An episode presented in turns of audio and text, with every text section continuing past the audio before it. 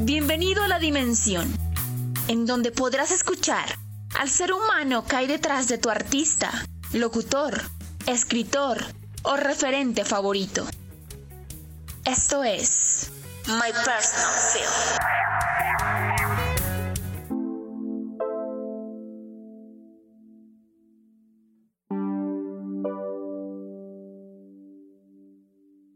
El episodio de hoy tenemos a un hombre que es egresado de la Universidad Javeriana, es humorista político. Espero que ahorita no me vaya a hablar como Uribe porque ahí sí estamos fregados.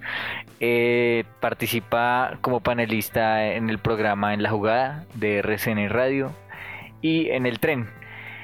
Nicolás Serna, ¿cómo estamos? Bienvenido a MPF el documental.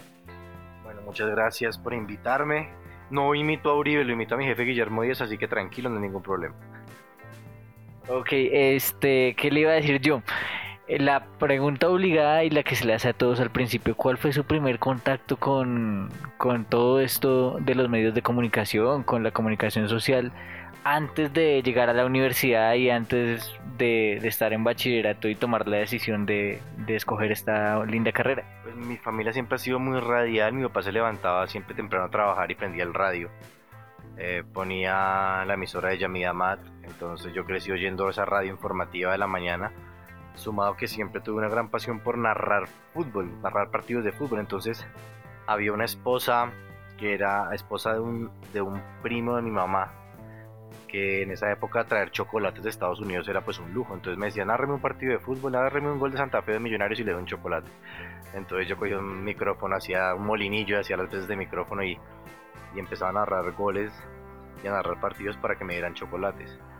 Eso sumado a que paralelamente siempre me gustó la imitación y el primer eh, presidente que imité fue César Gaviria en el año 90 y ahí empezó mi gusto por contar historias desde el humor y desde la parte deportiva y, he tenido suerte porque he podido siempre compaginar el deporte con el humor así que es un privilegio y que a uno le paguen por divertirse es, es una alegría y ahí empezando a imitar a Gaviria empecé con, con profesores, empecé con futbolistas de la época, entonces en el colegio siempre buscaba un micrófono para imitar a alguien y ahí empezó ese cariño por la radio que todavía está intacto. O sea que como diríamos, bienvenidos al futuro. Bienvenidos al futuro. ¡Ah! Era, y, y, sirve mucho esa voz, porque como Gabriel es una voz muy suave, una voz de niño se facilita mucho el tema porque es una voz muy suave, entonces cuando tenía voz de niño me servía el tono. Así que esa fue mi primera gran imitación. Ok, ya continuando, ¿en qué momento se dio cuenta que ya este viaje iba en serio y que quería dedicarse a esto? En serio nunca he ido, ¿no? En serio no, no, no, nunca hay que tomarse esto tan en serio, porque esto que hacemos acá es un juego, es un privilegio que a uno le paguen por hacer lo que hacía en el recreo del colegio. Es literal imitar profesores y hablar de fútbol. Eso lo hacíamos, eso yo hacía en el recreo del colegio. Y hoy me pagan por eso, así que es un privilegio inmenso. Desde niño yo sabía que quería estar, trabajar en la radio y hacer humor y hablar de fútbol. Pero desde, o sea, nunca contemplé otra cosa. Me llamaba la atención mucho la publicidad y he venido como realizando pues, eh, también realizando eh, algún trabajo de publicitario porque el ser creativo y a la hora de crear libretos pues hay que ser hay que apelar a ciertas técnicas de la publicidad eh, se toma en serio un poco más en serio cuando ya pasamos de la, simple imitación de la del cumpleaños de la tía del cumpleaños de la mamá y hay que estructurar un libreto desde una voz y mandar un mensaje y hacer crítica política desde una voz eh, a veces se confunde el ser buen imitador con en una fiesta de la tía ser una voz. Bueno. Eh, ¿Le parece si eso lo, lo ahondamos ahorita cuando ya ah, estemos en esa, esa parte? No, desde niño sabía, desde niño sabía que iba a hacer esto, no sé hacer nada más, desde que tengo uso de razón sabía que iba a terminar acá. Bueno, ¿en qué momento, o bueno, cuando entró a la Javeriana, por qué énfasis se fue y, y por qué la Javeriana? Siempre me gustó la Javeriana, mi hermano estuvo ahí. Me gusta el tema de, de la universidad urbana. Por ejemplo, la Sabana es un campus muy bonito, campestre. Pero a mí siempre me llamó la atención la Javeriana. Eh, mi, mi prima también estudió comunicación, arrancó primero que yo y todos hablaban bien de la facultad. Tiene la reputación que es la mejor de, de, de Colombia. Entonces siempre quise estar en la Javeriana. Y tuve una gran fortuna porque la Javeriana queda acá cerca de RCN y yo arranqué a trabajar en quinto semestre. Entonces, si hubiera estudiado en la Sabana, no, no habría podido estudiar y trabajar porque me quedaba muy lejos. En cambio, acá salía de clase, me venía para acá, terminaba programa, me iba para clase. Así que fue una bendición y recomendado siempre la Javeriana. Es mi gran casa. Bueno, ahora sí documentenos su trayectoria y acá sí puede contar y explayarse lo, lo que estaba diciendo de la imitación. Sí, desde niño sabía que lo mío era la imitación y el humor, hacer reír a la gente. Pero usted decía al principio, ¿cuándo vio que esto era serio? Pues serio nunca ha sido porque acá no nos tomamos nada en serio, pero porque nos divertimos. Pero uno se empieza a dar cuenta que esto ya es un trabajo, digámoslo, cuando hay que salirse del típico chiste de la imitación de cumpleaños de la mamá, que es la misma frase, entonces yo en la en el cumpleaños de mi mamá digo, bienvenidos al futuro, y se ríen y ya, pero ¿qué hay más allá de esa frase? Como yo a través de la voz de, de César Gavirio, yo hago la voz de Petro, como yo desde la voz de Petro puedo dar un mensaje? de la Bogotá cubana o de la presidencia de la República que voy a tener en 2022. Entonces, desde ahí estructurar, informar, informarse, ver qué es lo más llamativo que dijo este personaje, cómo se confronta con la realidad y escribir un texto. Porque mucha gente en un cóctel puede hacer la voz de Petro, pero ya eh, incluso construir eh, una columna de opinión con la voz de un personaje, ahí ya tiene un, una estructura y un desarrollo más complejo y ahí es donde el tema se pone serio, porque no simplemente hacer la voz, es informar y dejar un mensaje, no simplemente hacerla por hacer.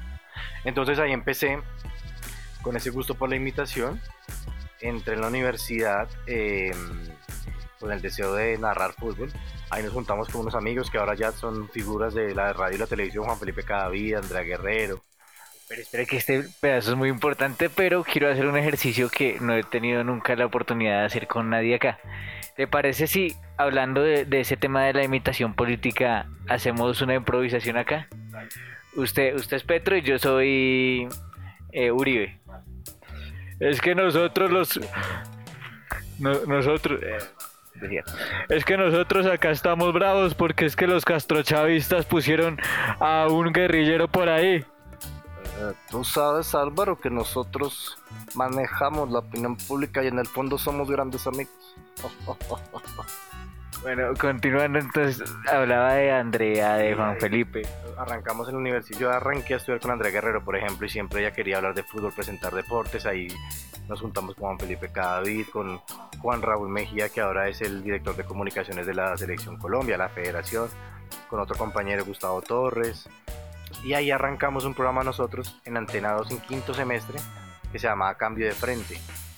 Al año de Cambio de Frente entró Eduardo Luis, que era un disc jockey de la emisora El Sol en Medellín, y ahí empezamos todos. Vinimos alguna vez a hablar con David Cañón Cortés, que era el gerente de deportes de RCN en el 2005, con la idea de preguntarle dónde podríamos hacer un programa juvenil, con humor, fresco, y que si él tenía contactos en otras emisoras, nunca pensamos que lo íbamos a hacer en RCN. Y nos dijo, no, háganlo acá, háganlo acá, pues acá yo quiero refrescar, yo quiero tener nuevas voces, háganlo. Y ahí arrancamos en abril del 2005, los sábados, era una hora. Y el programa gustó mucho, a los dos meses ya estábamos de lunes a viernes de 6 a 7 de la noche en Antena 2. Entonces ahí yo, empecé, digamos, muy temprano el tema de, de, el tema de la radio, porque estaba en quinto semestre en la universidad eso fue 2005. En el 2006 Guillermo Díaz Salamanca sale la Luciérnaga de Caracol, viene acá a armar el cocuyo y mi gran sueño era trabajar con Guillermo Díaz. Desde niño yo quería trabajar con él, lo veía todos los días su programa. y en esa época pues todavía había CDs. Yo grabé unas cinco voces que tenía en esa época, tenía muy pocas, y le dije, Guillermo, mira, yo quiero trabajar contigo. Le mostré un CD con lo que yo hacía.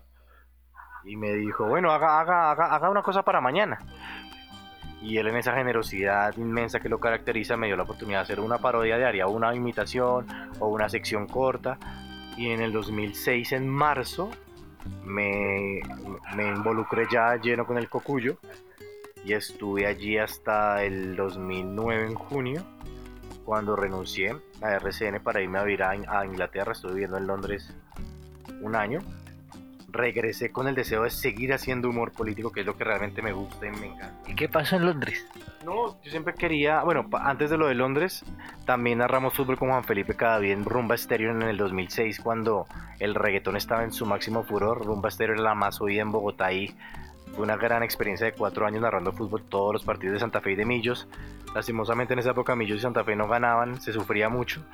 Eh, le hicimos competencia a Toño Casale, que estaba en el Rock and Roll.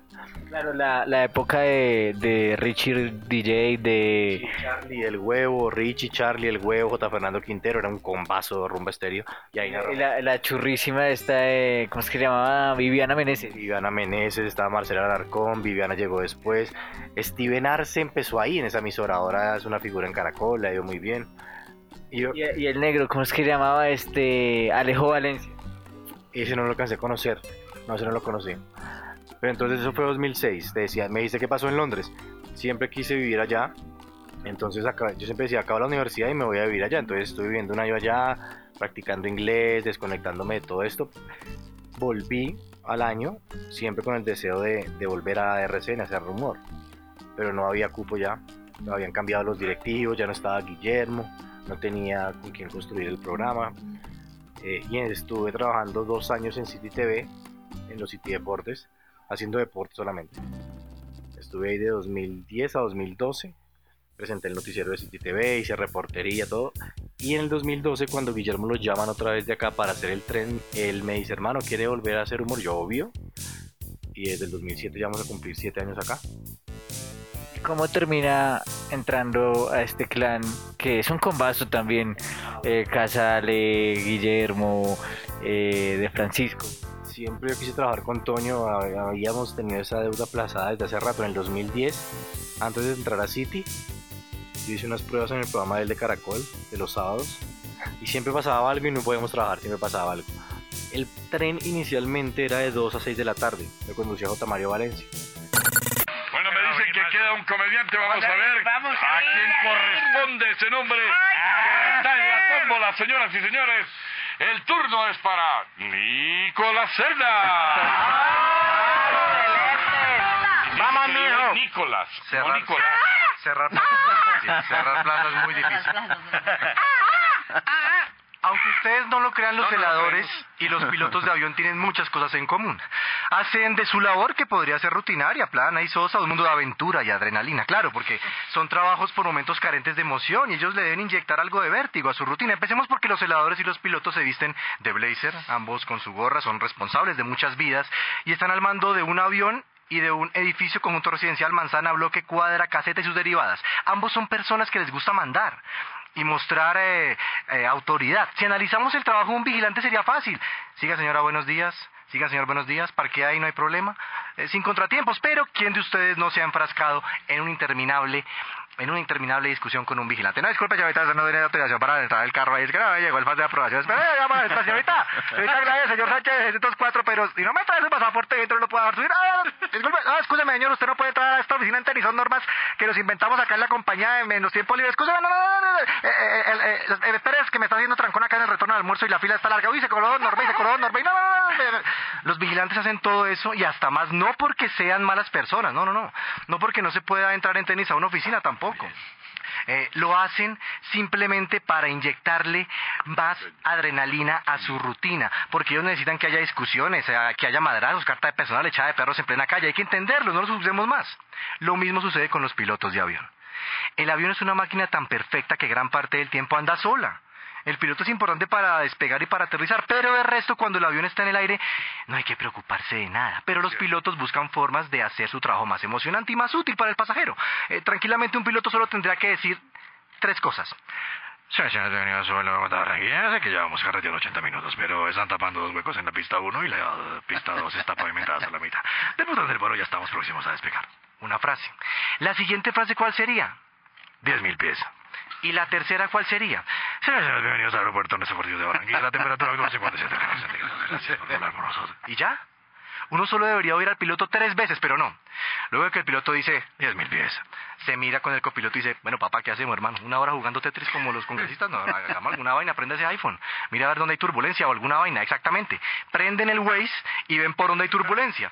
Y se van para allá. Sí, no vamos a tener sufrir una turbulencia, por favor, salga al baño, póngase el cinturón y guarde el jugo que ya le dieron porque lo único que le vamos a dar hasta Barranquilla. Eh, los que no alcanzaron, pues de malas, 15.000 pies. Y se van a buscar turbulencia dejan caer el avión un poquito, ¡eh! un poquito de vacío, uno se asusta, eh, la señora empieza a gritar, tres bebés, eh, y cuando ya empieza a pedir la gente oxígeno, se salen de la turbulencia y todo vuelve a la normalidad.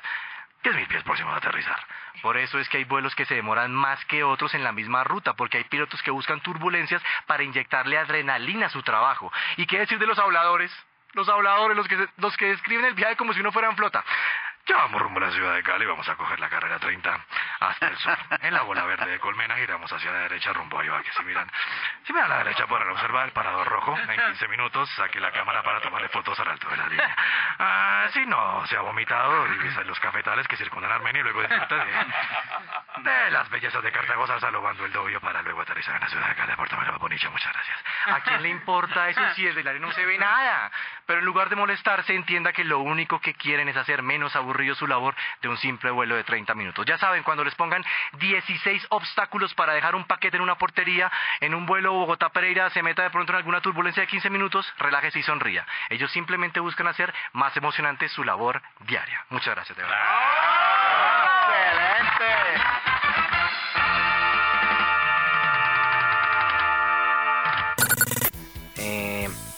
después la- el deporte en la radio en la tarde ha tomado mucha fuerza.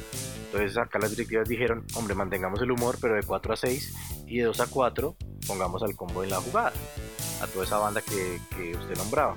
Entonces Toño, conociendo de nuestro talento, dijo, no, no, de 2 a 4 metamos todo el humor deportivo y de 4 a 6 todo el humor político. Entonces eso fue en el 2017. 2017 y entramos muy bien, nos compaginamos bien, tenemos buena onda con ellos, nos conectamos de una, son- la familia se creció, así que como hablábamos al inicio es un privilegio que, que a uno le paguen por divertirse y por divertir. Eh, sí es un tema serio porque estamos jugando y no existe nadie más serio en el mundo que un niño cuando juega. Entonces los juegos hay que tomárselos muy en serio. Eh, tenemos un privilegio que nos dan esta emisora cuatro horas para hacer lo que queramos. Así que somos muy afortunados. Y el que quiera estudiar esto y el que quiera dedicarse a esto, em, siempre la misma pregunta es, ¿y esto da plata? ¿Y usted es millonario? ¿Y esto da plata?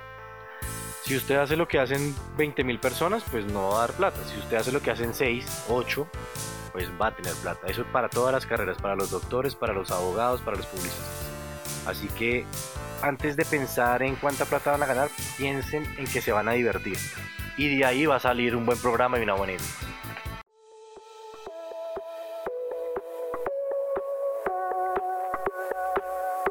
MPF les desea un próspero 2020 a todos nuestros oyentes.